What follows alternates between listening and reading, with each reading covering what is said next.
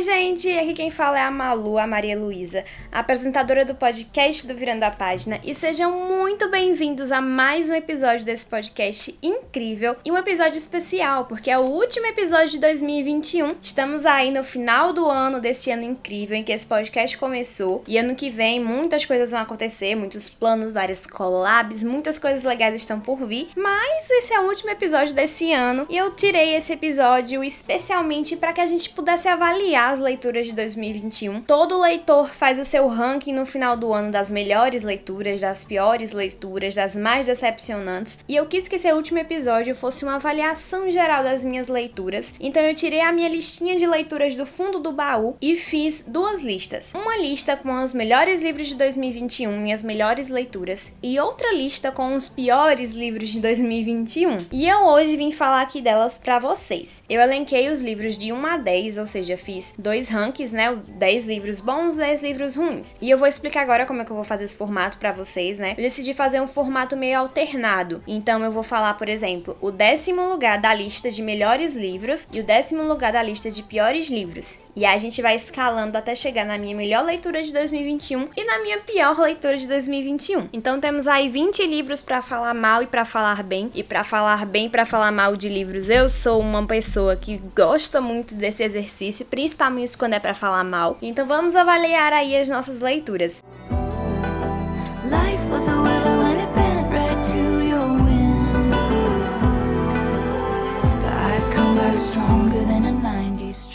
Então vamos avaliar aí as nossas leituras. Então explicado o formato para vocês de como que vai funcionar, né, essa esse ranking de livros que eu fiz meio doido. Primeiro vamos falar das leituras gerais de 2021, que foi um ano muito bom de leituras para mim. Foi um ano que eu li menos do que eu esperado, né, porque eu tava estudando para faculdade e fazendo estudando para ENEM ao mesmo tempo. E quem estuda para ENEM ou quem faz faculdade sabe que as duas coisas são insuportáveis, imagina juntas. Então foi um terror. Eu realmente li muito pouco do que eu costumo ler. Espero que 2021 2022 eu leia muito mais. Fiquei com muitos livros na minha estante, entre aspas, que eu deveria ter lido e não li. Fiquei com muitos e-books que eu baixei assim, graça na Amazon, no Kindle Unlimited pela Amazon e não li. Mas em 2022 eu vou tentar ler todos os livros, desencalhar uns livros da estante. Uns que eu comprei e não li, né? Olha aqui quem fez um podcast sobre primeiro ler os livros e depois comprar novos, né? Tipo eu que fiz um podcast todo sobre isso. Tô cheio de livro encalhado na estante. Mas 2022 vem aí, as minhas férias vêm aí aí, tô pretendendo botar tudo em dia. 2021 foi um ano ótimo de leituras, li muito livro bom, descobri muita coisa nova. Foi um ano em que eu me decepcionei bastante. Li alguns livros, principalmente pelo hype, porque eu queria muito ler, e acabei quebrando minha cara muitas vezes. Tem alguns livros que eu olho hoje e penso, nossa, por que, que eu li esse livro e como é que, sei lá, velho, como é que esse livro é tão ruim?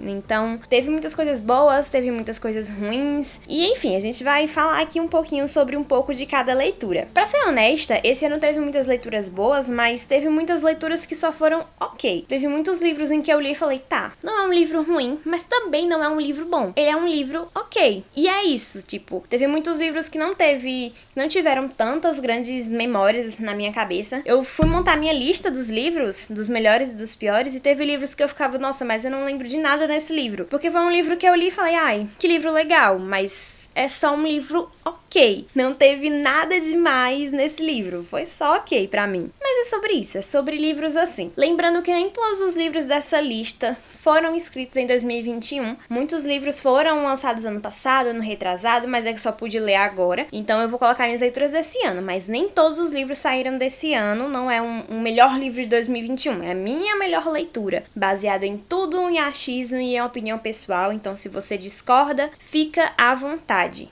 ok? Mas é por essa é a lista que eu montei baseada nas minhas experiências, no que eu gosto de ler e do que eu considero como bom e como ruim. Então vamos à famosa lista, porque a gente tem muito livro para falar bem e para falar mal.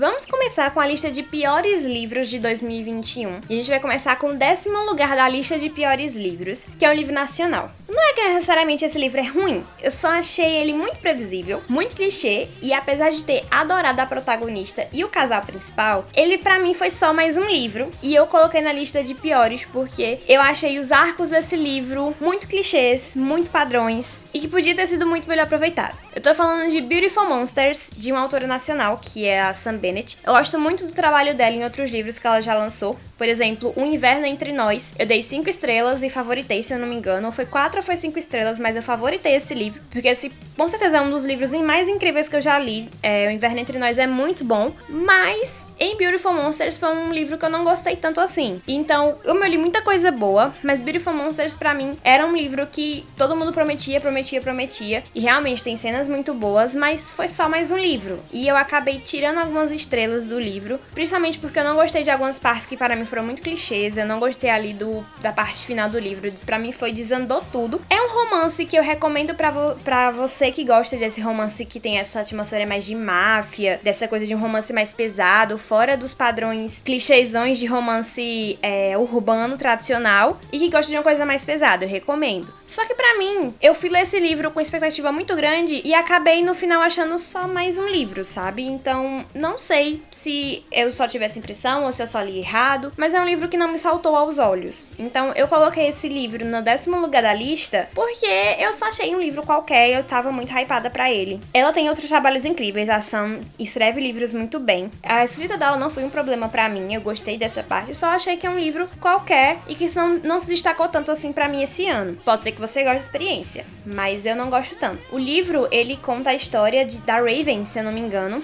que acho que esse é o nome da protagonista, Raven, que ela tem uma ligação ali com um cara, que o pai dela era meio tipo da máfia, e ela foge para outra cidade, onde nessa cidade tem um cara, o cara que comanda a máfia nessa cidade, ele é um cara que, assim, é inimigo do pai dela, então ele não vai lá atrás dela. Só que aí ela acaba meio que se apaixonando por ele. Então tem um, um lovers aí, porque eles brigam muito e tal, não sei o que, e ela não quer se envolver tanto, e aí ela acha que é perigoso e tal, e não tá. Tem várias cenas perigosas, tem muita coisa de violência. Ela é uma protagonista muito forte, muito assim, que vai na frente do perigo, ela é muito estrategista. Eu gosto muito da Raven. Só não foi um livro que eu achei assim, no final eu não gostei, por exemplo. Só que não foi um livro que no final, por exemplo, eu gostei. Para mim o final podia ter sido de outra forma, podia ter sido diferente, não teve tanto impacto quanto eu queria que tivesse dentro da narrativa. Não gostei muito de alguns personagens. Então, no fim, acabou sendo só mais um livro para mim, apesar de que o romance dele a parte do romance eu gosto, mas as outras partes eu não acho que tenha ficado tão boa assim. E em décimo lugar, dos melhores livros do ano, de um extremo a outro, a gente tem um livro que, assim, que livro muito bom chama Flores para Algernon. Flores para Algernon conta a história desse menino chamado Charlie. O Charlie tem problema de baixo QI, que é o que a gente chama de retardado mentalmente, no sentido de que ele tem muita dificuldade para aprender, para ler, para raciocinar, para identificar situações que tem, por exemplo, sarcasmo, para identificar situações onde ele é maltratado por outras pessoas. Então a gente vê muitas pessoas se aproveitando dele, tirando onda com ele, porque ele tem um pensamento mais lento do que a maioria das pessoas. E ele se candidata a um programa, tem uma cirurgia com, se não me engano, é uma cirurgia com bomba de enzimas que vai deixar a pessoa mais inteligente. Então ele se candidata a essa cirurgia com esse propósito de ser mais inteligente. Mas o Charlie, ele mantém um diário, o livro é em formato de diário, contando a experiência dele. Então no começo você vai ver ele escrevendo todo errado, porque ele ainda tá aprendendo a escrever. E você vai vendo o progresso dele ao longo do livro, principalmente em respeito ao raciocínio. Ele vai aprender a ler melhor, a pensar melhor, a se relacionar melhor com as pessoas. Só que a gente tem esse lado em que ele melhora bastante. Só que a motivação principal do Charlie em ser inteligente não era porque ele queria realmente ser inteligente, não era só isso. Era porque ele queria se encaixar dentro de uma so da sociedade, ele queria se encaixar no nosso meio. Então ele ficava, por exemplo, então ele ficava, por exemplo, achando que se ele se tornasse mais inteligente, as pessoas iriam conversar mais com ele, a mãe dele iria aceitar ele, que ele tem um problema muito sério com a mãe, o pai dele iria notar ele. Então ele, para ele, ser inteligente era uma, a coisa exclusiva que fazia os seres humanos humanos, assim. Ele não diz isso, obviamente, no livro exatamente com essas palavras, mas você percebe que o, o Charlie, ele, ele tem esse desejo de ser inteligente porque ele quer fazer parte da sociedade. Isso é muito expresso no livro, principalmente em várias partes, onde o Charlie, ele vai dizer que, por exemplo, é, antes dele ser, quando ele era burro, as pessoas tratavam ele de um jeito diferente de quando tratam ele como, como inteligente. Como se ele só fosse um ser humano depois que ele, tem, depois que ele ficou inteligente. Quando ele era burro, entre aspas, aspas, as pessoas não ligavam para ele ou então tratavam ele como qualquer coisa e não davam valor a ele porque ele não era inteligente como as outras pessoas normais, de novo entre aspas, porque normal é um conceito que você vai repensar bastante quando você lê esse livro. Esse livro, ele foi escrito pelo Daniel Case e é um dos meus livros preferidos desse ano, foi uma das minhas leituras mais incríveis, eu adorei Flores para Algernon. Ele tem uma leitura um pouco difícil para quem não tá acostumado. Eu tive um pouco de dificuldade de ler no começo e um pouco de dificuldade de me apegar ao formato diário, que não é o meu formato de livro preferido, então por isso que ele tá em décimo lugar. Só que esse livro é incrível, ele é uma obra-prima e é uma leitura que eu recomendo principalmente para jovens e adolescentes que estão aí nessa fase de entender o mundo, que leiam Flores para Algernon, porque vocês vão se apaixonar. Vocês vão sair desse livro assim com outra visão de mundo. Eu, se eu não me engano, eu dei quatro estrelas, mas eu favoritei ele. Foi um dos livros que eu gostei muito e ele entrou definitivamente nessa lista em décimo lugar. I, I, when I was young, I, should have known. Agora a gente vai para o um nono lugar da nossa lista, do nosso ranking, e vamos começar com o nono lugar dos piores livros, e a gente vai colocar aqui Jogo do Amor e do Ódio. Esse livro ele foi escrito pela autora Sally Thorne, e ele assim, gente, ele é só um livro, sabe? Tipo, ele tem para mim o mesmo problema de Beautiful Monsters, que ele é só um livro. Ele tem um hype muito grande para ser só um livro. Ele tem um Enemy to Lovers legal, mas o final decai absurdamente. Ele conta a história da Lucy e do Josh, que eles trabalham na mesma editora, tipo, eles eram de editoras diferentes, mas a editora deles se juntou, editora de livros, e quando eles se juntaram, eles perceberam que são muito diferentes. Eles trabalham para os respectivos ex-donos das companhias anteriores, né, que se juntaram. E aí em, os donos também brigam, mas também eles têm umas tretas ali profissionais, porque eles são bem diferentes. O Josh é todo organizado e centrada e a Lúcia é mais bagunceira e espirituosa. E eles têm essas personalidades diferentes e vivem esses enemies dentro do trabalho, que depois ao longo do livro a gente vai descobrir que desde o começo era sempre lovers, que era para eles serem sempre um casal. É um livro muito assim, ai, ok para sair da ressaca literária, sabe? É aquele livro que você lê e fica, ai, tá bom, mas é um, não é um livro que você, por exemplo, vai lembrar dele pelo restante da sua vida. Ou ele é um livro que você vai se apegar, assim, intimamente aos personagens. Pra ser sincera, eu achei um livro bem qualquer coisa. O final dele foi bem, é, bem fraquinho, assim. Podia ter sido muito melhor do que foi. Eu achei a forma como acontece o conflito ali do casal muito fraca, que podia ter sido de outra forma. Pra ser sincera, eu gostei mais de como isso aconteceu no filme, porque saiu um filme agora recentemente. Eu gostei mais de como foi tratado isso no filme do que no livro. Mas achei também muito sem graça a forma como as coisas foram resolvidas. Para mim, ele precisou de uma emoção a mais que não teve, sabe? Foi só chato. É um livro de romance ok, mas que é chato. é um romance que eu fico tipo, ai, uma aguinha com açúcar, tem umas cenas legais, uns diálogos bacanas, os detalhes ali ok, mas é um romance que daqui a duas semanas, três semanas eu vou ler outro livro e vou achar infinitamente melhor. Eu achei um livro bem qualquer coisinha. E de novo fui pelo hype, mas acabei quebrando a cara porque não gostei. Então ele entrou no nono lugar na minha lista de piores do ano, simplesmente porque é um livro chato, muito chato. E em nono lugar, na lista de melhores livros do ano, agora a gente vai falar de coisa boa, entrou um romance, de novo, é um romance, mas é um romance, esse romance é bom. Esse aqui, nossa, que romance bom, esse eu li no começo do ano, e é da autora L.S. Englatini, se vocês lembram desse nome, ela esteve aqui no podcast, ela conversou com a gente sobre esse livro, foi um dos primeiros livros dela que eu li, e a gente tá falando de O Medo é Feito de Gelo.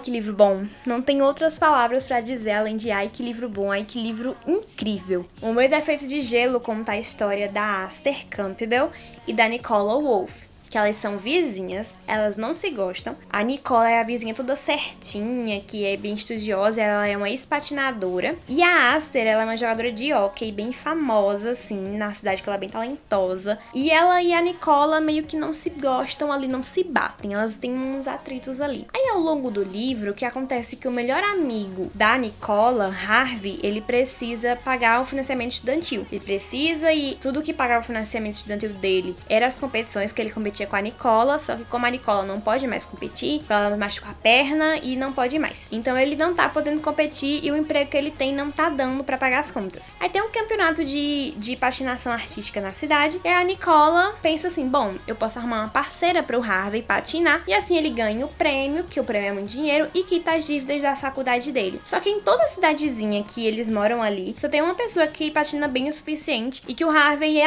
aposta assim em patinar junto, que é a Aster. E aí elas têm que trabalhar juntas, têm que forçar ali a amizade, vão trabalhar juntas assim. E no meio do caminho elas vão descobrindo ali que elas se gostam bastante, que se amam. Gente, que livro lindo. Esse livro é um dos meus livros preferidos desse ano. Eu adoro tudo nesse livro. Desde a escrita da Inglatini, que é um livro que é uma escrita muito boa, uma escrita muito leve, que você lê rapidamente, você não fica enganchado em várias páginas do livro. Os personagens, eles são muito bem construídos, todos os detalhes sobre a Aster e sobre a Nicola, os colares que elas usam, as coisinhas pequenininhas que faz você se apegar aos personagens assim. Nossa, é muito bom. Tudo nesse livro é muito bom. Não tem nada que eu não goste nele. Eu favoritei ele, com certeza. Dei 5 estrelas para ele. Foi provavelmente um dos melhores romances que eu li esse ano. Eu amei, amei, amei, amei de tudo sobre ele. E assim, né? Garotas se amando em livros é tudo que eu preciso ler, tudo que eu gosto de ler. Eu amo, amo, amo, amo, amo. Então fiquei muito feliz de ter lido esse livro logo no começo do ano. Fiquei muito feliz que a Inglatine participou também, né, desse podcast. E eu fiquei muito agradecida a ela também, porque sei lá, é uma escritora incrível, admiro ela muito. Glatine, se você estiver ouvindo isso, lhe admiro bastante. E enfim, essa é a minha opinião sobre o que eu tinha a dizer para esse livro maravilhoso, incrível, que vale muito a pena ser lido. Se fosse vocês, eu ia lá. Se eu não me engano, tá, tá de graça no Kindle Limite. Mas também tem a versão física que a Glatine vende. Então conversem com ela para comprar o físico, porque o físico é lindo. E o Meu Defeito de Gelo está em nono lugar da minha lista de melhores livros de 2021.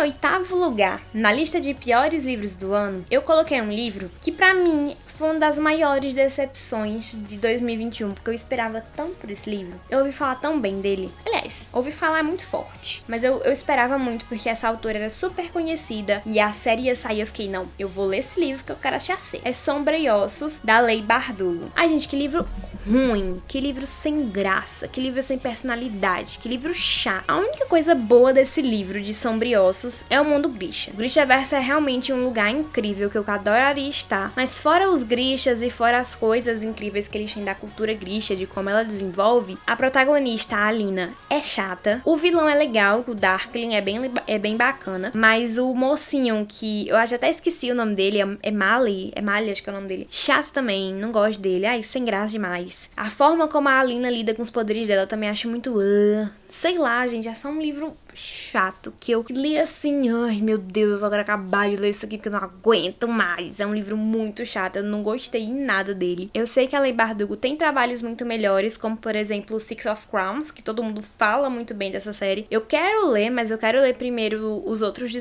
da, dessa série de Sombriossos, né? Porque eu sei que tem mais dois, tem mais dois, meu Deus. Mas depois eu quero ler Six of Crowns e conhecer o Casa Inés. Gente, já sei os spoilers tudo desse livro, tá? Porque no Twitter tem todos os spoilers sobre quem é quem, sobre o que acontece. Sei de praticamente tudo. Peguei todos os spoilers que vinham lá no Twitter. Mas eu quero ler os livros, eu quero comprar para ler. É uma das metas de 2022. Mas assim, Sobre Ossos, que livro chato. Que livro fraco, fraco, fraco. É um livro padrãozinho de personagem que descobre poder e aí ele vai lutar contra o vilão e não sei o que.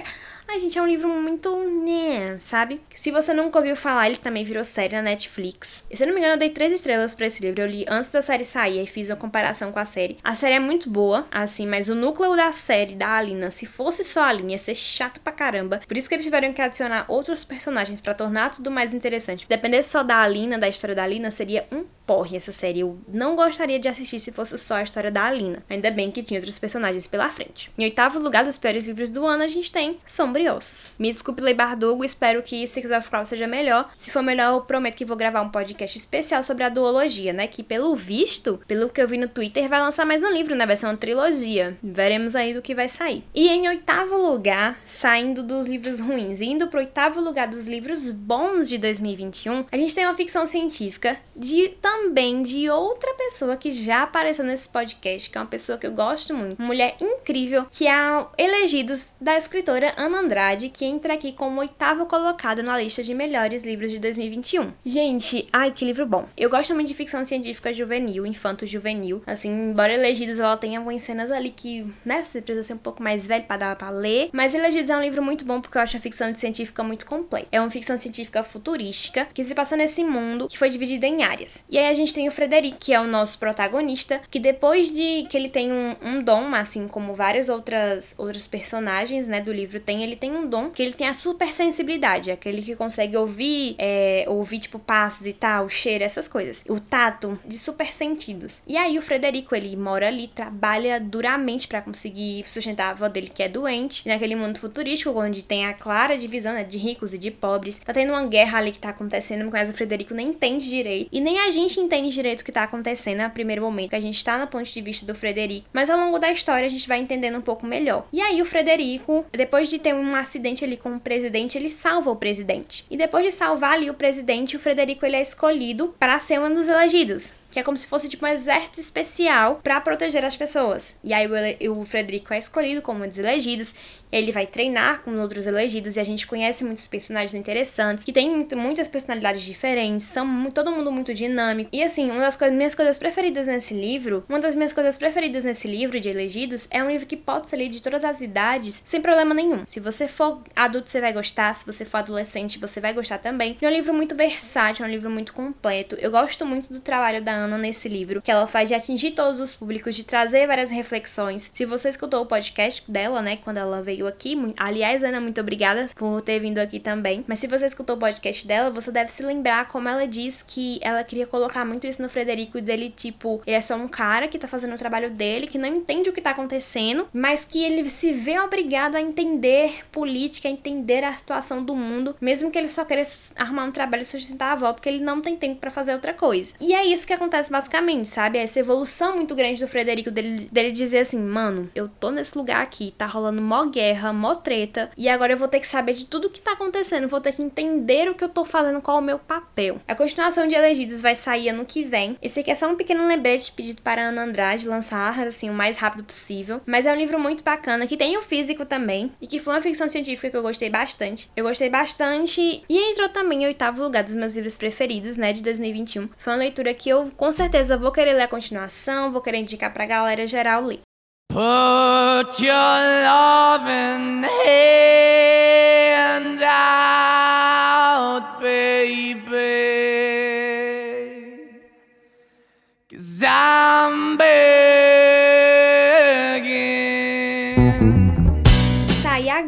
vamos para o sétimo lugar da nossa lista de piores livros do ano. E esse aqui vai ser uma pequena polêmica, né? Porque aí a gente pode botar aquele meme da hipocrisia para mim. Porque o livro é Perigosa Amizade, da Gisela Barcelar. Assim, gente, o que rolou? Esse livro, quando eu li a primeira vez, e se você for lá na minha, nos meus destaques de lidos de 2021, você vai olhar que esse livro tá com 4 de avaliação. E ele tá aparecendo aqui nos meus piores livros, né? Em, em sétimo lugar. Porque o que rolou? Quando eu peguei esse livro pra ler, eu pensei, ok, li o livro. O que pensar sobre ele? Eu tinha muitas opiniões, muitas que eu falei na resenha também, mas as minhas principais opiniões eram que, ai gente, é um livro bom, não é um livro uau, mas é um livro bom, tem uns problemas, tem umas coisas ali que precisaria consertar, mas não é um livro ruim. Só que aí, quanto mais tempo se passou e mais eu passei a pensar sobre ele, eu comecei a perceber que esse livro não é exatamente bom, tão bom quanto eu achava. E os problemas dele, quando eu pensava nesse livro, eu ficava tipo, nossa, esse livro tem esse problema aqui, tem esse problema aqui, tem esse problema aqui. E esses problemas superaram a história do livro para mim, que com o tempo foi passando, e eu fui percebendo que, caramba, nossa, esse livro não é tão bom assim. Assim, para ser honesta, eu nem lembro direito da história do livro, porque para mim ele é um livro que você vai ler e você vai esquecer dele com o tempo. Ele conta a história ali de vários amigos, de um, um grupo de amigos que estão ali na adolescência, na fase entre os 13, na fase entre os 14 e 15 anos, e tem várias ali personagens assim que você que eu lembro de cabeça, se eu não me engano, tem a Valentina, que ela é uma menina mais rica, assim, que sempre teve tudo que quis. E vai ter a festa de 15 anos dela, que, ali, que é o grande acontecimento do livro. E que ela tá ali vivendo a vida dela, mas aí ela tá namorando com esse menino. E esse menino é um pouco meio estranho, esse menino, sabe? Ele é mais velho. Ele tem um quesinho ali de abusiva, assim, que a Valentina não entende direito onde tá se metendo, né? A gente tem a melhor amiga dela também, que é uma menina mais alternativa, que ela é mais fechada em si mesma e tal, e que elas têm uma, uma treta ali com ela e afins. E aí tem os meninos também, que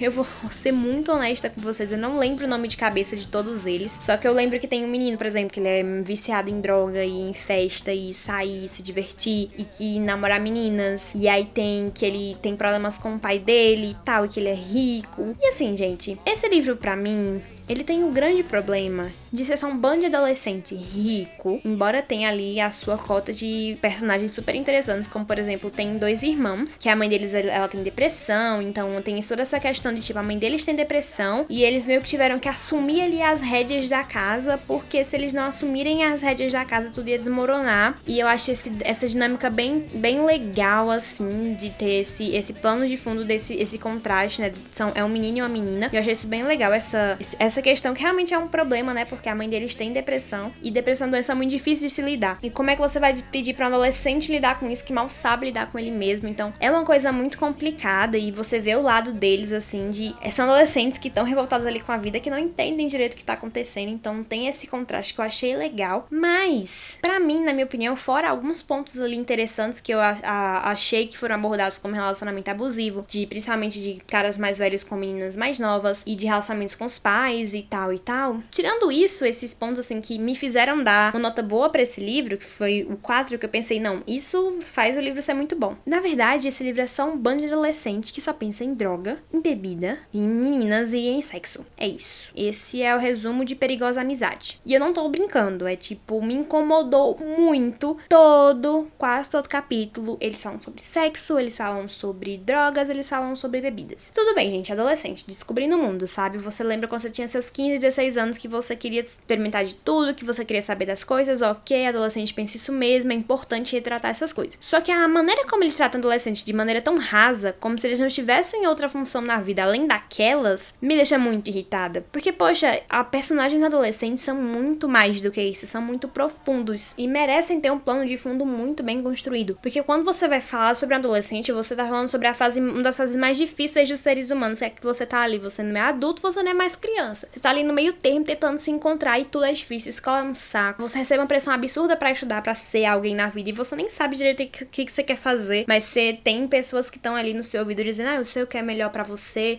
enquanto outras pessoas dizem, não, porque você tem, tem que fazer suas escolhas, que já tá na hora de crescer e você não entende direito. Isso é um caos. Então, retratar adolescente, livros de que retratam adolescentes são muito interessantes porque você pode explorar isso muito bem. Essa descoberta, esse crescimento, essa evolução. Mas não sei se porque nesse livro também passa num período muito curto de tempo, que Perigosa Amizade se passa ali em mais ou menos em três ali, acho que se passa em três, quatro meses aproximadamente. Se passa em um espaço muito curto de tempo, você tem um desenvolvimento assim muito grande dos personagens. Eu acho que tem muitos problemas sérios que foram abordados de uma maneira interessante, só que precisariam de muito mais coisas para se desenvolver. E aí, quando eu penso nas coisas boas desse livro, eu lembro dessas coisas que são legais assim de serem retratadas, como questão de adolescência, mas as coisas ruins se sobressaem na minha cabeça. Como por exemplo, um bando de menino rico que só pensa em cheirar droga o tempo inteiro, que me irrita tanto que eu fiquei com vontade de pular, assim, aí, os capítulos dele. Que, ai, que menino chato, que galera chata. Tem um. Eu nem lembro do nome, pra vocês terem ideia. Acho que é Matheus, eu não lembro do nome realmente. Mas é um menino ali que.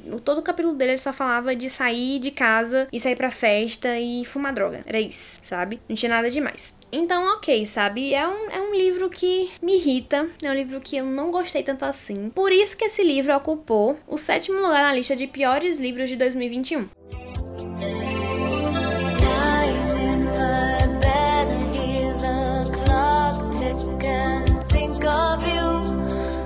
E agora a gente tem outro romance também da Inglatine, que está nessa lista também de melhores livros de 2021. Essa é a lista de livros bons de 2021, tá? É o sétimo lugar dos livros bons. Que é um livro que eu terminei recentemente. Gente, ai meu Deus, que livro bom, que livro bom, que livro bom. Que é Não Olhe Pra Mim. Preciso dizer que eu tenho um problema com romance Friends to Lovers, de não gostar. Eu não gosto quando eles são amigos e viram, tipo, namorados. Eu fico, não, não queria, queria ver conflito, eu gosto de ver drama, assim, entre personagens, sabe? Sem ter aquela tensão sexual de você odiar uma pessoa e tal lá. Ai, eu adoro essas cenas. E aí eu passei a não gostar tanto assim de Friends to Lovers. Só que quando eu li Não Olhe Pra Mim, eu me vi assim, suspirando, encantada, apaixonada pelo Edward e pela Nora. Eles eram amigos quando eram crianças, só que aí a família do Edward herdou, herdou tipo uma casona assim, e aí se mudou. E aí quando o Edward se mudou, o quarteto ali das crianças, que era a Nora, a Isabelle, o Quentin e o Edward, se separaram e foi cada um pra viver sua vida. E a Nora, ela é essa menina apaixonada por arte, que tá aí, que tem uma mãe, é, que também tem uma galeria, e ela tem um segredo ali que ela esconde ali em relação ao pai dela, né? Não vou dar spoilers, mas tem um segredo que ela esconde ali em relação ao pai dela. E a Nora tá ali tentando viver a vida dela, tá ali tentando juntar dinheiro pra, pra uma viagem que ela quer muito fazer, tá ali tentando ganhar independência, ela trabalha na academia do tio como instrutora, né, de é, defesa pessoal, acho que, acho que é de boxe, se eu não me engano, é Muay mas se eu não me engano é boxe mesmo. E ela tá ali e tal, e aí tem o Edward, que é um bailarino clássico muito famoso, tipo, muito famoso na cidade onde eles moram, que todo mundo quer muito que o Edward é, estrele as peças, ele tá ali super estrela, e que tem um problema ali em relação ao pai dele e à mãe dele, e que recentemente a casa que ele morava, que ele herdou, que, é, que a família dele herdou, pegou fogo. E aí a mãe da Nora, que é muito amiga da mãe do Edward, diz: Não, venha morar aqui na minha casa. E aí a mãe da Nora dá abrigo aos pais do Edward, enquanto o Edward vai morar no apartamento da Nora. E aí, meus amigos, a gente tem um dos melhores livros que eu já li na minha vida. Essa construção aí de personagens muito simples, esse enredo muito simples, gerou para mim um dos melhores livros que eu já li esse ano. Nossa, meu Deus, toda vez que eu penso nesse livro, eu penso, meu Deus, que livro bom, sabe? É uma sensação muito gostosa você pensar nisso, de ler, tipo assim, romance e você pensar, nossa, que romance bom, que romance gostoso de ler. Não olhe para mim, ele é um romance, assim, principalmente que fala sobre vários temas. Alguns eu não vou contar porque vai, vai ter spoilers aí no meio. Mas tem uma coisa que eu adoro no relacionamento da Nora e do Edward: é como eles todos têm planos e tal, e não sei o que. E mesmo eles tendo ali o relacionamento deles e tal, eles não cancelam os planos de vida pessoal, eles não sacrificam as metas que eles querem em nome de um grande amor. Não, eles aprendem a lidar com isso, porque eles são pessoas individuais que se juntaram porque se amam. Não tem aquele negócio de tipo, ai meu Deus, você tem que cancelar seus planos por mim, não sei o que, eu vou cancelar meus planos para ficar com ele. Não. Eles são, tipo, dois seres humanos que eram amigos e com o tempo passaram a se gostar, sabe? Ai, eu, eu amo tudo nesse livro, ele é um livro muito bom. A escrita da Inglatina evoluiu absurdamente bem. A diagramação dele é linda, a capa dele, gente, vocês viram a capa desse livro? Que capa bela, belíssima, belíssima. As referências no livro, até mesmo a playlist do livro é incrível. Foi um livro que eu virei madrugadas, madrugadas pra ler. Não me arrependi das minhas horas de sono, porque não foram horas de sono perdidas, foram horas de sono investidas em obras boas. E eu amei a leitura desse livro. Com certeza merece muito estar nessa lista. Então, não olhe para mim da LS Englatini tá aqui em sétimo lugar na lista de melhores livros de 2021. Oh, Saturday sun, I met someone out on the west coast. I gotta get back, I can't let this go.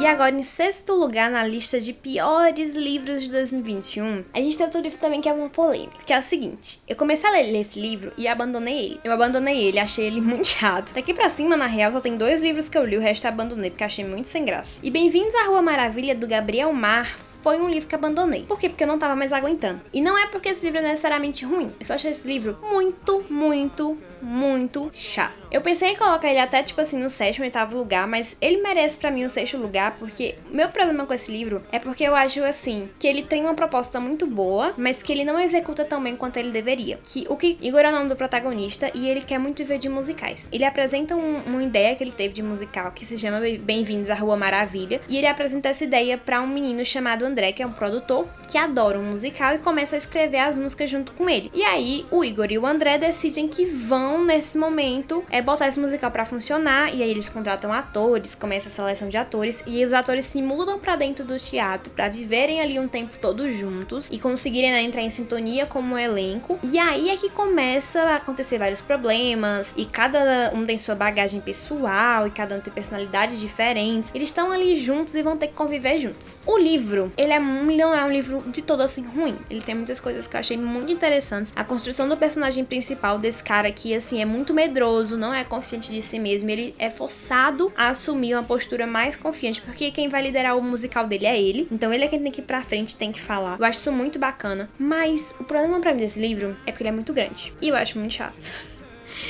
Nossa, gente, eu achei esse livro tão chatinho. No começo ele parecia muito bom, sabe? Ele tem cenas muito boas, tem passagens muito boas. Só que para mim ele foi decaindo ao longo da leitura. Ele se tornou, se tornou uma leitura muito maçante. Quando o livro se torna maçante para mim, eu não vejo motivo nenhum de ler, continuar assim lendo, sabe? É um livro que me deixa, ai, que sem graça. Por que eu li, tô lendo esse livro? Eu podia estar lendo outra coisa, sabe? Pode ser que eu esteja lendo errado, só não tenha lido assim no, no pique da leitura. Mas foi um livro que eu não gostei.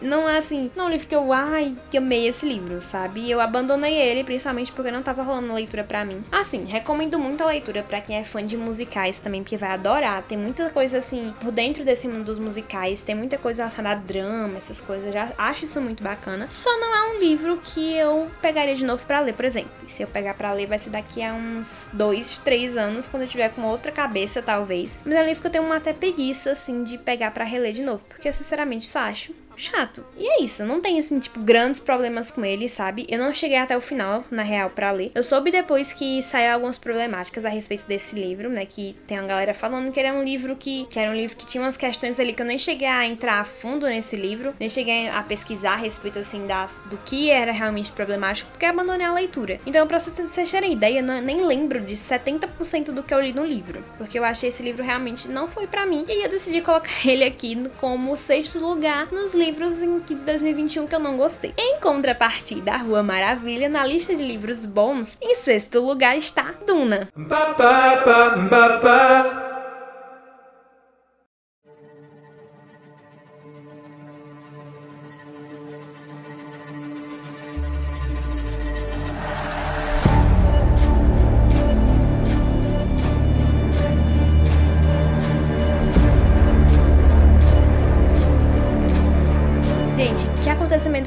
Tem um podcast todo onde eu falo, declaro meu amor a Duna. É uma ficção científica que eu adorei. Muita coisa bacana tem nesse livro. É um dos melhores livros que eu li esse ano. Eu não vou falar, tipo, de muito sobre ele, porque, assim, vocês já estão cansados de saber. Já tem no meu IG, assim, posts e posts sobre Duna. Eu fiz um, um podcast de. Gente, tem 50 minutos eu só falando bem de Duna. Então eu não vou gastar aqui meu tempo para falar ainda melhor desse livro incrível. Foi meu primeiro contato com o Frank Herbert. Eu nunca tinha lido nada dele. Para falar a verdade, foi um dos meus primeiros livros de ficção científica mais antigos que eu cheguei a terminar, porque eu tenho um pouco de problema com ficção científica assim mais antiga. Eu acho muito pesada, muito maçante. Mas não foi um universo que me encantou tanto que eu me vi obrigada a terminar essa leitura. Eu dei cinco estrelas, se não me engano, ou foi cinco ou foi quatro, mas eu favoritei. Eu tive um problema porque o livro realmente tem partes muito maçantes, só que ele te ganha pelo universo. Ele te ganha pelo universo, pelos personagens, pela construção cultural que ele coloca na tua frente diz, ó, oh, tá vendo esse mundo aqui? Faz um bom uso dele, porque agora tu faz parte dele. Tu se sente parte desse mundo de Duna. E foi uma coisa que me deixou assim tão apaixonada que não tinha como não colocar esse livro na minha lista de melhores do ano. Então, em sexto lugar na lista de melhores do ano está Duna. Eu ainda não vi o filme, não vi o filme de Duna ainda, nem sei o que tem ou não tem no, no filme, porque ainda não tive tempo de ver. Agora que tá na HBO, eu vou finalmente ter um tempo para ver esse filme, mas depois eu venho aqui comentar um pouco sobre isso. Então, Duna tá em sexto lugar na lista dos meus melhores livros de 2021. E agora, indo para o quinto lugar na lista de livros que eu não gostei tanto, ou piores livros de 2021, tem outro livro que eu abandonei, que se chama Em Qual 1917 Você Vai Me Encontrar, da autora Jaqueline Silva. Esse livro, eu acho problemas com ele. Eu peguei esse livro para ler na MLV de 2021, que é a Maratona Literária de Verão. Foi em janeiro. Se eu não me engano, eu peguei ele na MLV, não foi na MLI, a de inverno. Eu peguei na de verão, que é organizada pelo Vitor Almeida, né, o Geek Freak. Eu tava participando e botei esse livro porque a capa dele era muito linda. Eu fui totalmente vendida pela capa desse livro. A capa desse livro tem uma arte tão linda que eu pensava, é impossível um livro da capa bonita desse jeito ser ruim. Doei de engano. Esse livro eu abandonei, não terminei de ler, porque eu achei esse livro muito chato. Assim, eu, eu não consegui entender a proposta proposta que ele quis passar exatamente. Eu achei a construção de mundo muito fraquíssima nas primeiras páginas. Não é um livro que eu peguei assim para ler e fiquei, ah, eu vou terminar de ler esse livro imediatamente. Eu fiquei postergando a leitura desse livro durante dias e dias e dias que eu ficava, eu não aguento mais ler esse livro, meu Deus do céu. Até que eu decidi abandonar, porque eu tava no meio da maratona, queria ler outras coisas, então deixei pra lá. É um livro que, para ser sincero, eu não entendi direito do que se trata. Eu sei que tem sobre viagem no tempo, e eu sei que, se eu não me engano, é um romance, é um romance de duas meninas, mas eu não tenho certeza se é isso, porque eu não lembro de muita coisa, porque para mim é um livro que eu esqueci da minha cabeça, tipo, eu apaguei da minha memória. Só lembro que ele é um livro muito, com escrita muito difícil de ler. Uma escrita que eu não me identifiquei, não me apeguei. Achei uma escrita bem fraquinha, fraquinha. E assim, não é um livro que me cativou muito, então eu abandonei, não gostei. Eu não lembro nem do que se trata direito o livro. Eu sei que ele fala, né, sobre. Eu, eu lembro que tem Viagem no Tempo, que foi pelo que eu li. É um livro que fala sobre jovens, sobre viagem no tempo e tal. Mas não é uma coisa assim que eu gostei tanto. Se eu não me engano, nesse livro também tem um pouco sobre, tipo, mundos alternativos, mundos paralelos. Mas, galera, ai, é um livro que eu não lembro de quase nada, eu só lembro que eu não gostei dele. É um livro que, quando o livro chega ao ponto de ser assim, esquecível para mim, de eu não lembrar do que tem nele, do que tem nem na sinopse dele, eu já coloco ele como sendo um livro que eu não vou continuar lendo, porque esse é um livro que não, não, não me pegou. Talvez eu leia, tente, tente reler de novo, quando eu me aprofundar um pouco melhor na história, talvez, né, eu consiga ler. Só que como eu tava no meio de uma maratona, eu pensei, mano, eu não vou ficar tentando ler esse livro, porque eu tenho outros livros para ler na maratona. Foi o primeiro livro que eu peguei da maratona. E aí eu falei, não, não quero, porque só vai me empacar. Então, se eu não, se eu não tô conseguindo ler esse livro, não vou terminar de ler ele. Então, tchau, vou ler outra hora ou depois. E nunca que peguei para ler de novo, para tentar de novo. Só descartei esse livro que eu achei aí chato.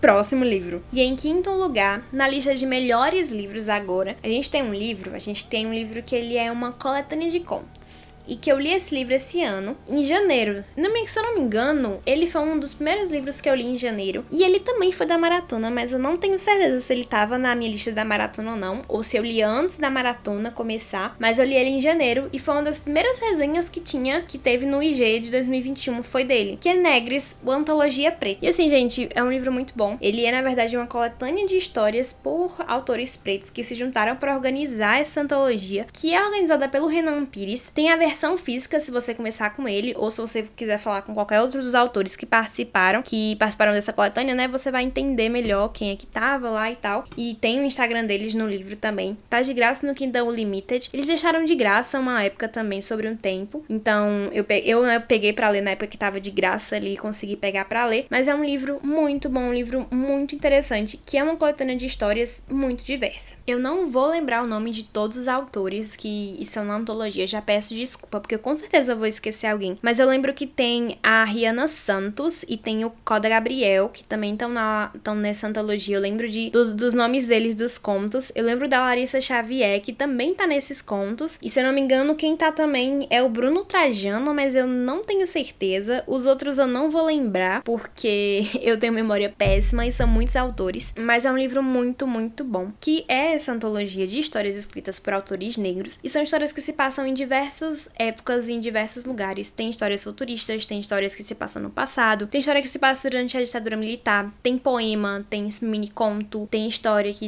que é sobre. Tem uma história muito linda que é sobre adoção, que eu não vou dar spoilers, mas é uma das minhas preferidas. Tem contos que envolvem, que são mais fantasiosos, que envolvem religião de matrizes africanas, tem contos que eles são mais futuristas e eles são muito bons. Eu li tudo, acho que em uns dois, três dias, me apaixonei pelas histórias, dei cinco estrelas e foi um dos melhores livros que eu li esse ano, porque todos são muito bem escritos, são muito sentimentais e vale muito a pena a experiência de qualquer pessoa ler esse livro e pegar para ler. Até porque também a capa dele é belíssima, as, a diagramação dele é linda e eu fiquei apaixonada.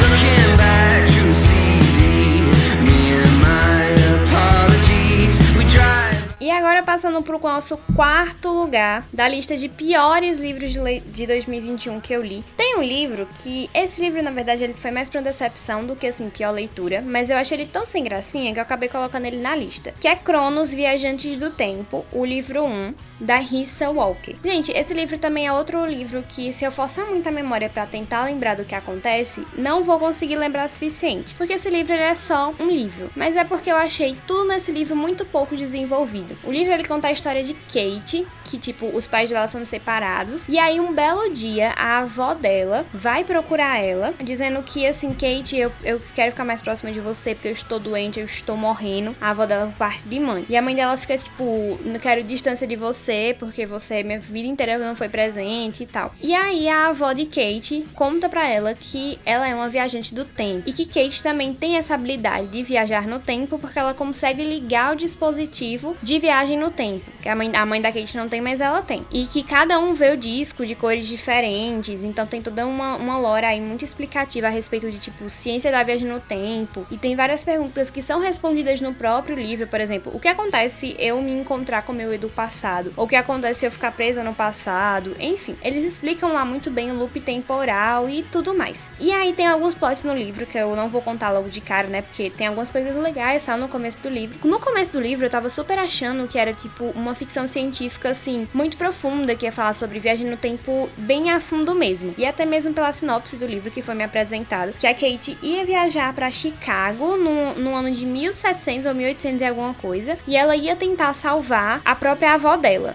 que tinha viajado no tempo e aí ela precisava salvar a avó dela. Era um negócio meio doido assim que tava na, na, na sinopse. Então isso já me chamou muita atenção porque eu falei, tá, isso parece muito confuso. Então eles vão desenvolver isso muito na história e vai ser bem incrível. Gente, só foi um saco. Porque assim, tudo nesse livro é muito mal desenvolvido. É, ok, a viagem no tempo eles colocaram isso bom, por isso que eu dei um ponto positivo para o livro. Mas os personagens são mal desenvolvidos. Tem, eu gosto mais da avó dela do que dela. Eu acho a Kate muito chata como protagonista, para ser sincera. Eu não gosto muito da parte do romance que tem ali no livro, que eu acho muito confusa. É interessante que tem uma parte ali que é misturada com religião e ok, é legal você ver essas coisas. Só que tem alguns plots secundários que são extremamente mal desenvolvidos e largados. Pode ser porque seja só o primeiro livro da série? Pode ser, até porque gente, é, no final deu a entender que obviamente teria mais, que nada foi fechado. Mas mesmo assim, eu achei que foi um livro que não me conquistou para ler a série. Eu leria, são três livros, eu leria o restante se eu tivesse interesse, mas eu não tenho o menor interesse de continuar a ler esse livro. Porque eu, eu lembro muito pouco da história dele, do tipo, do que eu realmente gostei. E lembro mais do que eu não gostei do livro, porque eu achei o livro muito extenso, muito cansativo. Muitas coisas podiam ter sido cortadas. O romance do livro que a Kate tem ali tem uma fé com um carinha lá e tal. É bem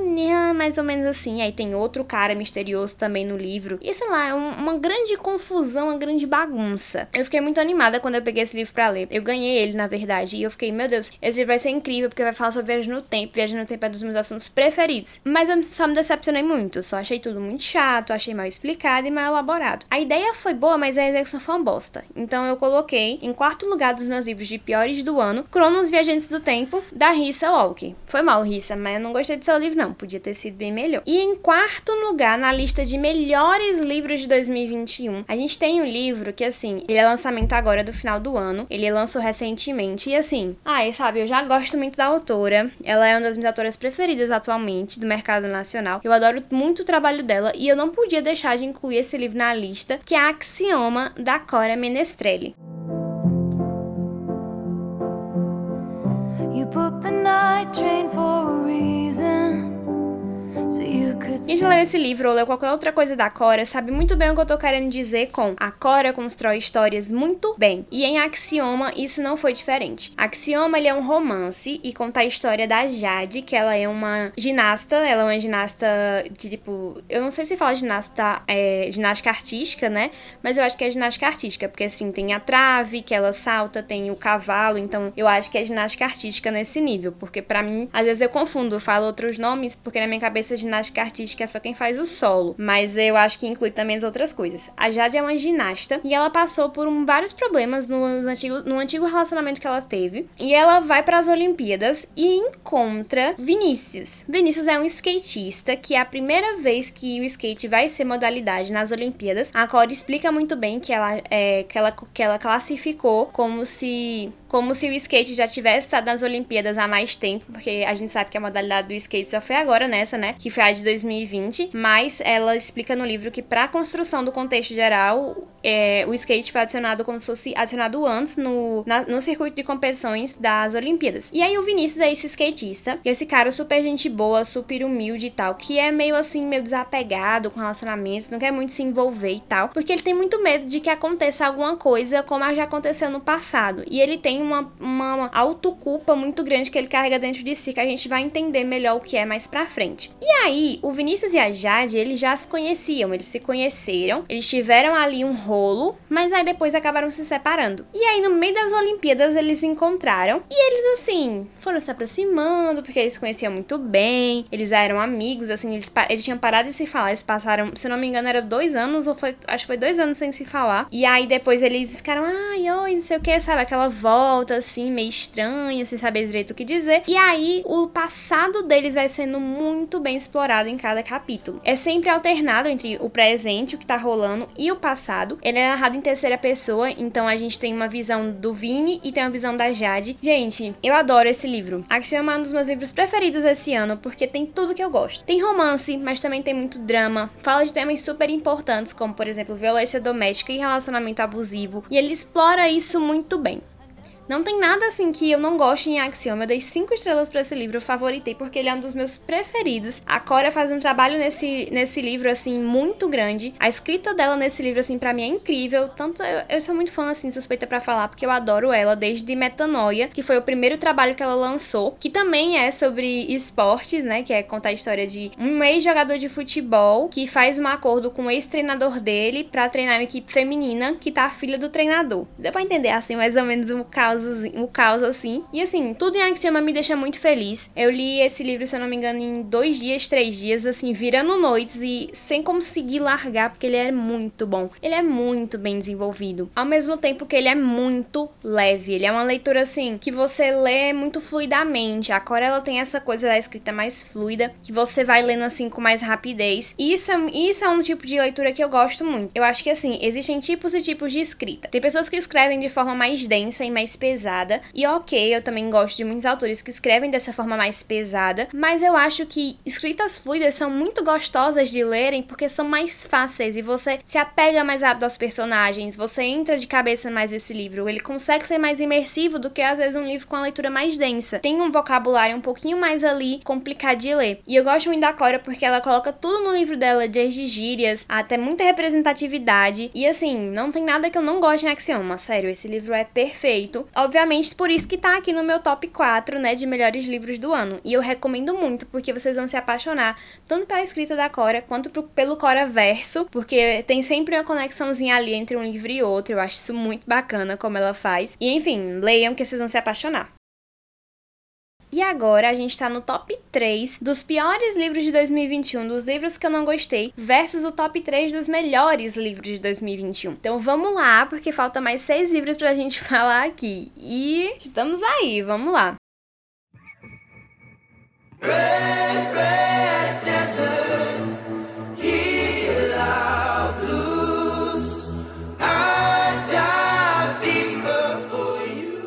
Em terceiro lugar, quem vai levar a medalha de bronze dos piores, de um dos piores livros que eu li em 2021, dos livros que eu não gostei esse ano, foi Toda Sua, da Sylvia Day. Eu sei que muita gente é, lê, gosta muito de Sylvia Day. Eu sei que muitas pessoas leem muitos livros dela. Eu mesma já li alguns dos livros dela também no passado, mas eu nunca tinha lido Toda Sua. Se eu não me engano, é o primeiro livro da série Crossfire, né? Eu, não, eu posso estar muito errada, porque eu, depois que eu li esse livro, eu meio que parei de ir atrás de qualquer outra coisa. Mas eu odiei esse livro. Eu achei muito chato, muito sem graça. Ele é um romance hot, ele é foi feito para ser um romance hot. E eu não lembro direito sobre o que é esse livro exatamente, porque ele é tão ruim que a história dele principal foi apagada da minha cabeça. E olha que eu nem cheguei a ler todo, eu acho que eu parei de ler esse livro lá pelo lá, nossa, antes de 25% desse livro eu já tava desistindo de ler. Porque para mim é só um livro que foi feito para ser hot e não foi feito para ter história nem profundidade. Que o livro basicamente é essa menina, se não me engano é Eva o nome dela, que vai trabalhar na, na empresa de um cara, de um cara CEO lá, chefão, e ele meio que gosta dela, assim, sabe? Meio que, ah, quer, quer comer ela, e aí ela fica meio tipo, ai, não sei o que, vou resistir e tal, mas ele tem um lance ali, é mais ou menos assim, se eu não me engano. Mas eu achei tão raso, porque assim, antes de 25% do livro, se eu não me engano, se eu posso estar assim errado, eu acho que eu, acho que eu fui até uns 30% por aí. Mas antes dos 25% do livro, eles já estão se pegando, eles já estão lá transando, eles já estão quase lá, sabe? Então, assim, eu acho um livro muito sem graça, porque para mim é como se fosse. Foi feito para ser um livro hot, assim, sabe? Foi feito para ser um hot por hot. E eu não consigo ler histórias assim. Para mim, um romance que se propõe a ser hot, que se propõe a ter um hot ali, ele tem que ter uma história, porque senão fica só parecendo um grande livro de pornô. Mas isso aqui não me convenceu a ler. Então, eu desisti desse livro, eu abandonei ele, porque eu falei, nossa, eu não vou ler isso aqui, porque tá muito chato, eu não tô gostando da história, eu não, não, não quero ler uma cena de hot. A cada cinco páginas tem uma cena lá de hot. Não, eu quero ler a história, quero saber dos personagens, quero ler a interação entre eles. Quero saber como esse relacionamento vai se construir. Porque eu sempre acho que o hot é um adicional a história. Tipo, tudo bem, tem livros que tem mais hot do que outros, mas o hot ele é um adicional ao romance. Ele não é, tipo, um, não, não tem que ser, tipo, o foco principal da história, sabe? Ele só tem que ser ali um dos elementos do, do, do, do livro de romance. Mas tudo bem, sabe? É só minha opinião, é só a forma como eu enxergo uma leitura de livros de romance para mim. Então, eu não fui muito fã desse livro. Eu me lembro que eu achei ele bem problemático em algumas partes, porque, por exemplo, tem uma parte que eu, se eu não me engano, isso é bem no começo, em um que o cara vai atrás da menina, da Eva, eu acho que o nome dela é Eva, e ele meio que invade assim o apartamento dela, sabe? Eu fiquei meio tipo, que?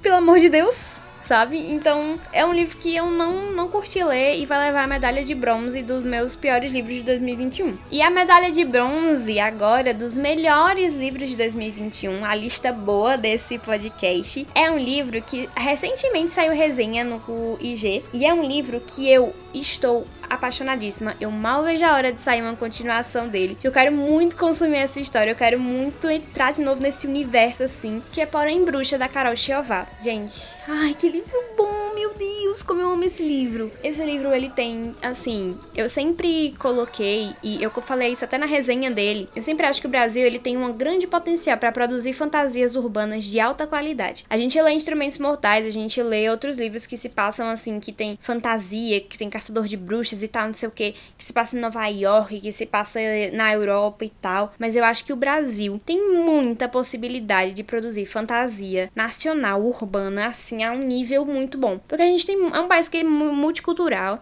e a gente tem inúmeras religiões, por exemplo, de matriz africanas, que dá para mesclar, principalmente com o cristianismo. Então a gente tem muitas coisas que dá para brincar ali com a fantasia nacional. Por favor, não tô chamando a religião é de matriz africana de fantasia nacional, não, de uma coisa fantasiosa. Só tô assim dizendo que podem ser inseridos alguns elementos, assim como também elementos do cristianismo podem ser, serem inseridos nesse contexto. E a Carol faz isso em Porém Bruxa muito bem. Porém Bruxa conta a história da Isis Rossetti, eu espero que eu esteja falando o nome dela certo. E a Isis, ela é uma bruxa que mora em São Paulo e ela é tipo assim, a gerente ali de São Paulo, sabe? Ela é a pessoa responsável por cuidar dos crimes ali de São Paulo. E aí, a coitada só sofre, né? Porque só tem coisa ali, crime o tempo inteiro acontecendo. Ela é proibida de usar magia em situações em que não envolvem magia, né? Que não tem nada para usar magia, ela não pode, porque o conselho ali de, de, de, de pessoas que estão ali olhando assim as bruxas, a gente tem um corregedor que é tipo, como se fosse tipo o patrão dela, que fica lá no pé dela, ó, oh, você não pode fazer tal coisa e tal. E ela morre de medo dele, a gente ainda ainda não sabe por que exatamente ela morre de medo, mas mais pra frente a gente vai descobrindo melhor. E aí ela não pode usar magia em certas situações, mas mesmo assim ela usa magia em certas situações, principalmente para ajudar os amigos dela. E assim, o livro ele trata de muitas coisas interessantes, principalmente quando uma onda de crimes começa a acontecer ali por São Paulo, e aí ela passa a ser, passa a investigar aquilo ali, o que tá rolando, o que tá acontecendo, e ela passa a ver que vários dos casos que estão acontecendo ao mesmo tempo, eles têm uma ligação, e a gente passa por um, um um thriller ali, um pouco de investigação policial à moda antiga, ao mesmo tempo que tem elementos sobrenaturais super bem colocados. O livro ele fala muito sobre intolerância religiosa, a gente tem uma discussão muito interessante sobre fé também. Eu achei isso tão incrível porque a Carol ela conseguiu mesclar isso muito bem, ao mesmo tempo que ela insere, por exemplo, discussão sobre relacionamento abusivo no local de trabalho e também e também entre parceiros. Tem muita representatividade nesse livro, sério, tem representatividade à torta e à direita que você vai encontrar nesse livro. E ela faz um trabalho tão bem porque a escrita da Carol, ela é, um, ela é uma escrita, assim, às vezes um pouco mais densa. Você precisa, assim, é, dispor um certo tempo, porque às vezes tem passagens que são muito compridas e são muito. acontece muita coisa e você precisa estar prestando atenção. Então tem esse detalhe, mas isso para mim não tira o brilhantismo de forma nenhuma da história, porque para mim só foi um detalhe a mais que enriqueceu o livro e me deixou com muita vontade de ler. Eu mal posso esperar pela continuação desse livro, sério, eu não tô me aguentando de ansiedade. Carol, se você estiver vendo esse podcast, por favor, lance aí uma, uma continuação e um empório, porque eu não aguento mais, senhor. Eu só quero uma continuação desse livro. Então, em terceiro lugar dos melhores livros do ano, porém Bruxa, da Carol Chiavat. E agora, a gente vai falar do segundo lugar na lista de piores leituras de 2021. E aqui eu tô colocando outro romance que se chama Heaven. E assim, esse romance Heaven, é um romance nacional que eu tenho, eu tive muitos problemas com a leitura desse livro. Eu fui ler esse livro pelo hype porque muita gente tava falando super bem dele. E aí eu falei, tá, eu gosto de romance, gosto de romance nacional e a galera tá falando muito bem, vamos apoiar autores, vamos ler. Só que quando eu peguei para ler esse livro, eu não tava sabendo, tipo, de nada que tinha de errado com ele, assim. Eu não tava sabendo da galera é, falando a respeito dos problemas dele nem nada, eu tava só Tipo, vamos ler um livro diferente aqui, esse romance aqui tá parecendo interessante. Então eu fui ler esse livro pelo hype, eu fui ler esse livro porque a galera tava falando muito sobre ele, eu fui ler. E assim, esse livro, ele tem pontos positivos e pontos negativos. E de novo, eu sempre coloco na lista de piores leituras do ano livros em que os pontos negativos superam os positivos para mim. Enquanto às vezes eu nem consigo lembrar da história, mas eu lembro do quão ruim eu achei, sabe? E eu lembro da história de Heaven na minha cabeça, que é um romance que é tipo da Grace, se eu não me engano, que é a menina toda certinha e tal, que se envolve com um cara que eu não vou lembrar o nome dele, por mais que eu me fosse se não me engano, é Hunter. É Hunter? Eu, eu acho que eu posso estar errada. Mas é que esse cara que é tipo bad boy, assim e tal. O classicão é um clichê que, vou ser honesta, gosto muito. Vivo lendo um livro de clichê e fanfics nesse estilo aqui. Mas eu acho que o problema de Heaven não é nem se basear em clichês é porque é um livro que é muito mal escrito. Eu acho que esse livro tem muitos problemas técnicos em relação à construção de frases, em relação a parágrafos que eu achei muito mal feitos e que, assim, não são bem escritos. A história realmente, ela prende você. Você quer saber o final dela. Eu li ele todo, não abandonei ele. Li até o final porque eu realmente queria saber o que ia acontecer. E eu tava esperando que alguma coisa assim fosse salvar o livro lá pro final, mas não rolou. O plot do livro é interessante porque tem o romance, né, da, da Grace com esse cara lá, bad boy. E aí, só que a gente tem dois momentos, que é o momento que rola tipo no passado e o momento que rola tipo no presente. E aí, uma Grace não lembra das coisas que tá rolando, ela ela parece uma pessoa totalmente diferente do que a gente lembra do passado. E no presente, a Grace tá toda estranha, porque ela parece que, tipo, não lembra. Não é ela, também não lembra, mas ao mesmo tempo é, tipo, é uma pessoa estranha demais, sabe? Não parece a mesma pessoa que a gente leu lá no passado. E você fica um pouco confuso, mas essa, essa confusão, assim, ela é proposital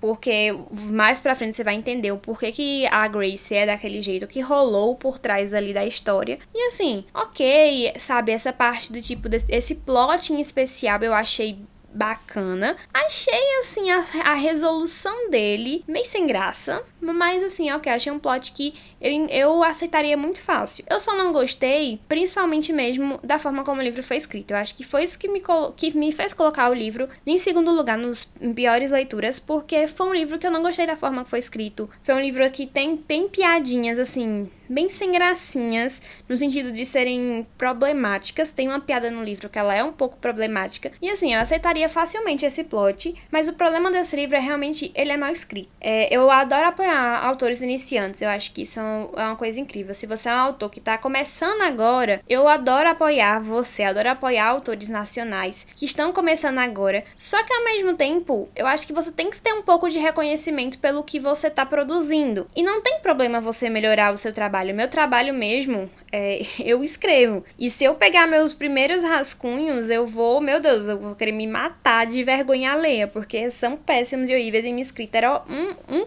horrível, sabe? Nem queiram ler. E não é que a escrita, tipo, é ruim, ela é só pobre. Ela é uma escrita que você lê e pensa, poxa, sabe? Que escrita sem graça. Repetição de termos, ou então descrições que são meio estranhas, cenas que são mal construídas e sei lá, é um livro que me incomodou porque ele é só mal escrito. Obviamente, eu vou querer ler mais trabalhos da autora futuramente. Se ela produzir mais coisas, eu vou querer ler para saber como é a escrita dela, o que, que ela mudou e tal. Eu adoro acompanhar a evolução de escrita. Tem muitos autores, por exemplo, que os primeiros livros eu não consigo ler porque são muito estranhos de serem lidos com a escrita muito ruim. Vi de Sara Jamais com Trono de Vidro. Eu não gosto de ler Trono de Vidro porque eu acho a escrita de Trono de Vidro um saco. Mas eu consigo gostar mais, por exemplo, de Acotar, porque a Acotar, a escrita dele já é um pouco melhor do que Trono de Vidro. É um livro mais chatinho, mas ainda é mais dinâmico do que o primeiro, que é super sem graça e super parado. É uma evolução aí de escrita que a gente tá vendo. E vários autores também nacionais que, se você pega para olhar alguns trabalhos antigos, você percebe uma, uma, evolução ali da escrita da pessoa. E eu acho isso muito interessante, então espero mais pra frente ler mais trabalhos e que a escrita melhore, não só a escrita, mas tudo no livro. E é isso, essa é a minha opinião, foi porque eu coloquei esse livro em segundo lugar. Foi só porque esse livro me incomodou ao ponto de, de eu colocar ele aqui. A escrita dele me incomodou a esse ponto.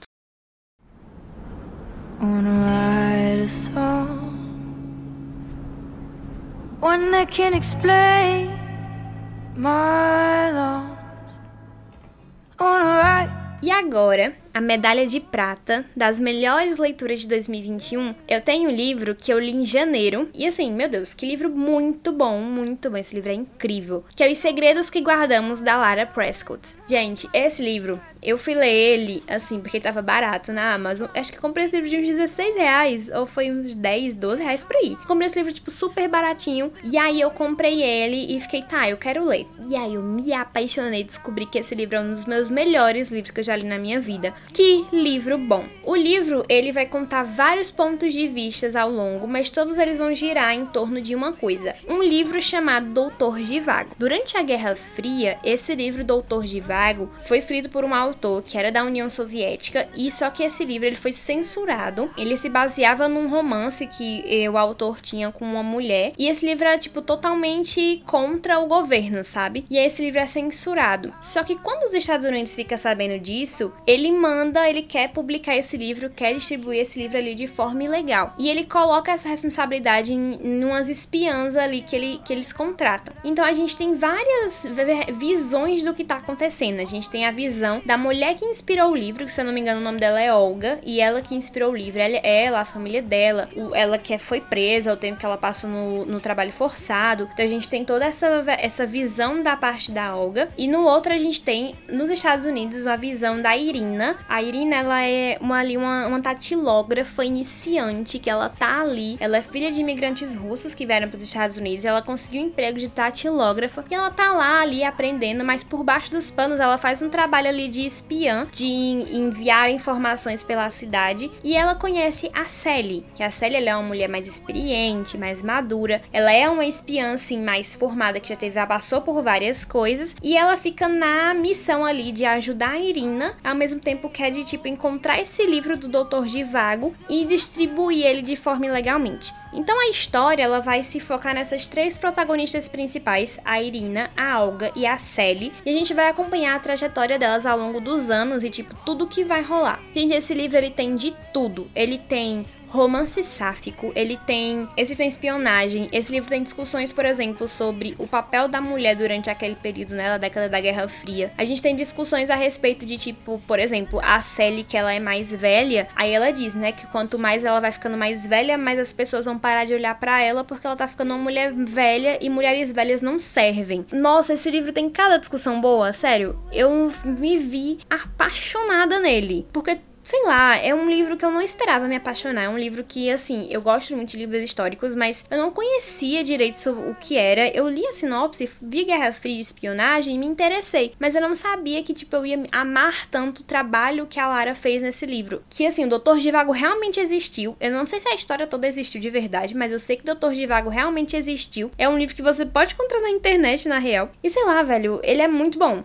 Assim, ele é um pouco mais lento, realmente. É, tem muitas pessoas que criticam o livro porque ele é mais lento. No começo é uma história que apresenta cada personagem, aí você vai entender o que, está acontecendo para poder entrar de cabeça de uma vez. Mas eu não acho que isso é necessariamente uma coisa ruim, porque eu gosto de como essa construção inicial é feita. A Lara mostra a vida da Irina, mostra da vida da Sally e da Olga, que a maioria da visão ali dos livros é pelas três mulheres, e também pelas datilógrafas, né, que são as mulheres, aliás, secretárias. Então a gente tem uma visão muito ampla delas, assim, do ponto de vista delas, assim, da sociedade, do que tá rolando. E assim, a Lara, ela trabalha muito nessa questão de tipo, ó, oh, aconteceu isso, aconteceu isso, tá vendo isso aqui, né? Essa parte da história que eu construí todinha para você ler. Agora que você já sabe o que tá rolando, agora a gente vai partir aqui pro que vai realmente acontecer. Então eu gosto disso em livros, isso não é uma coisa que me incomoda realmente, mas sei lá, velho, é um livro que me deixou apaixonada. Ele te prende muito. Tive alguns problemas com a tradução, que alguns, por exemplo, verbos vieram errados na conjugação. Não foi algo que eu, assim, achei, me chateei tanto, mas eu vi assim, eu fiquei, hum, isso aqui podia ter sido traduzido de outra forma, hein? E aí muitas pessoas podem acabar achando que isso é proposital, mas não é, porque realmente a tradução às vezes falhou. Mas é, ele é lindo, a edição dele é linda, sério. As páginas dele tem, tipo, tem máquinas de escrever. Sei lá, é um livro que você se apaixona e você bota assim na estante e fica, nossa, que livro lindo e que livro bom que eu li. Então, Os Segredos que Guardamos ganhou a medalha de prata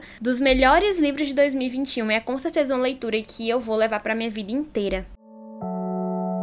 We were staying in Paris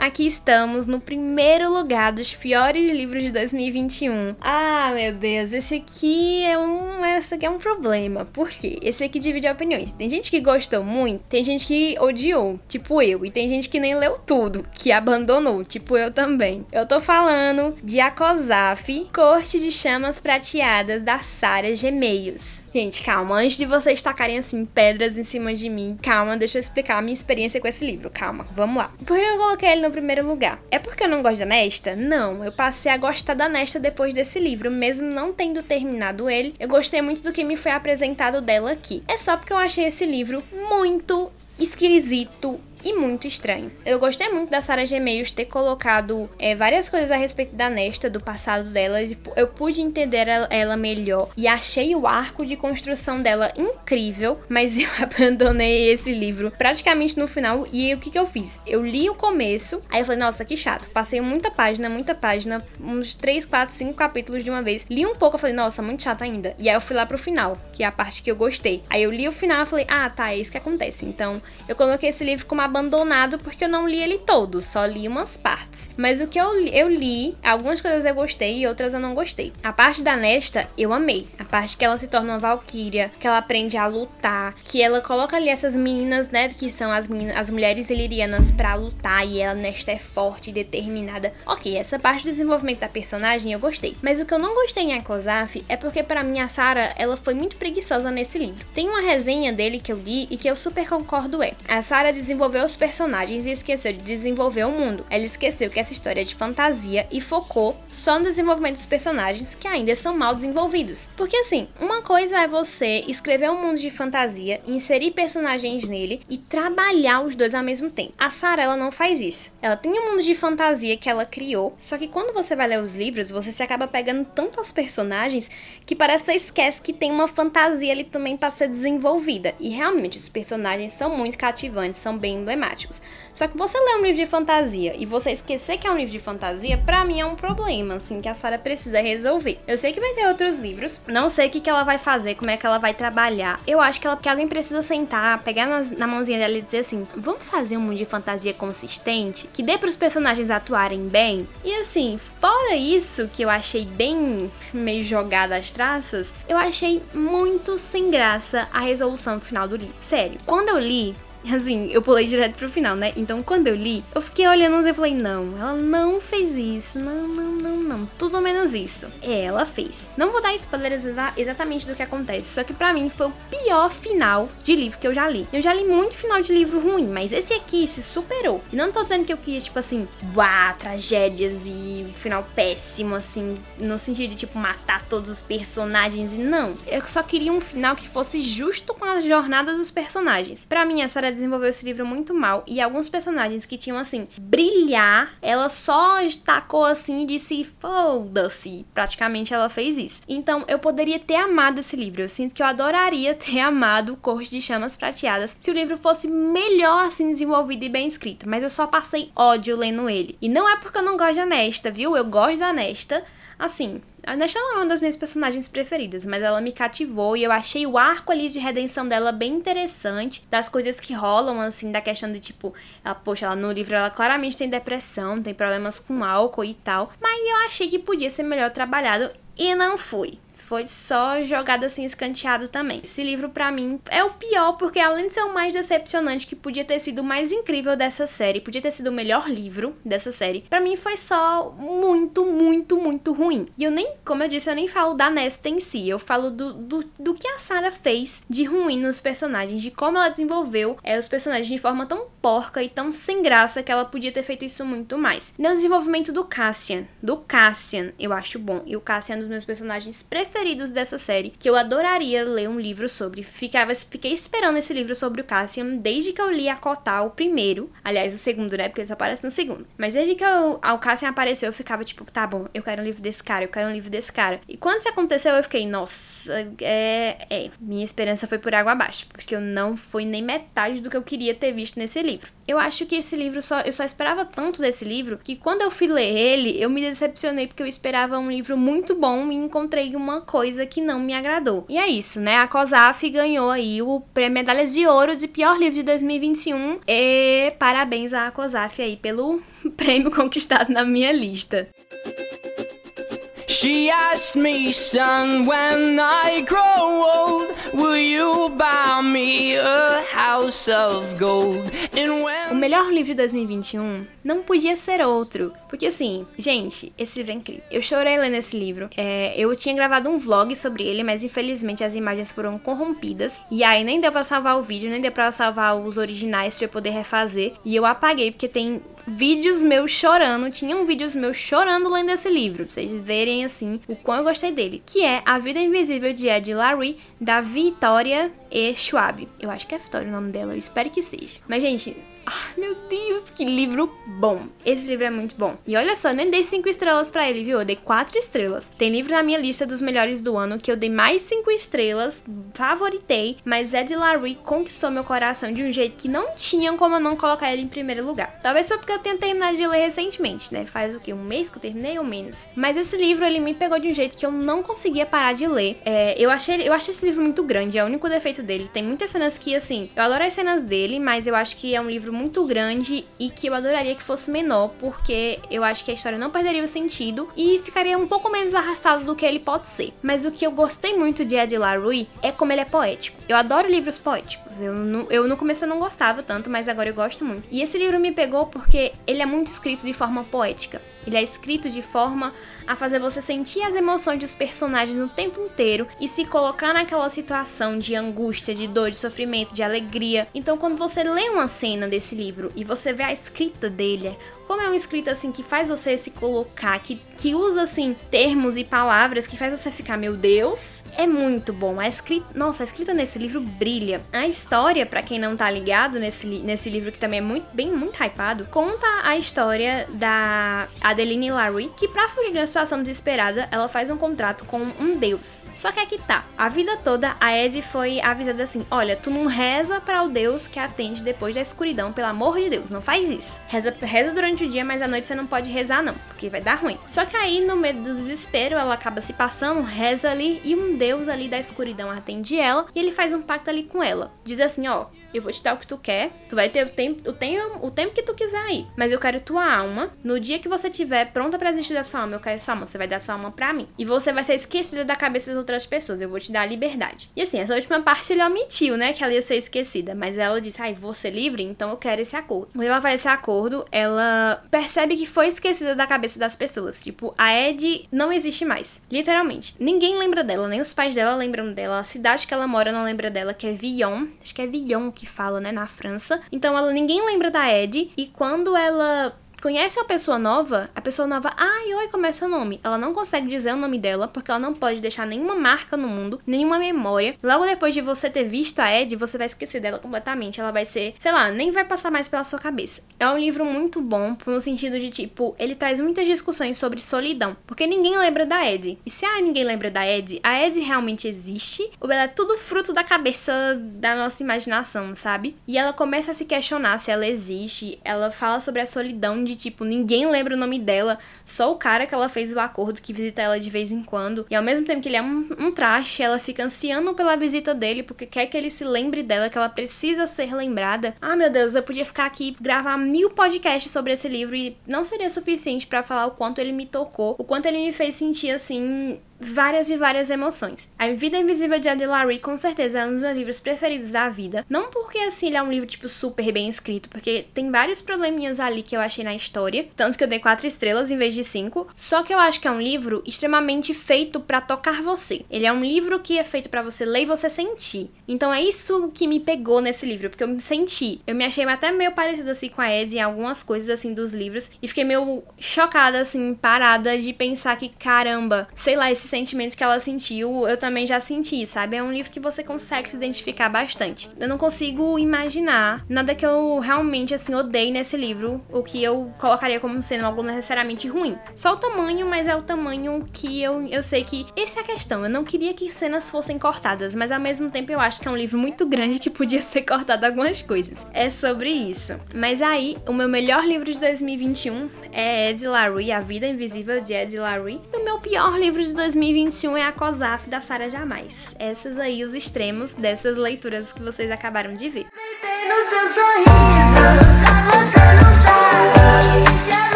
Isso, gente. Muito obrigada por escutar esse podcast. Que, meu Deus, eu, enquanto eu tô gravando ele, já vai mais de uma hora e meia de podcast.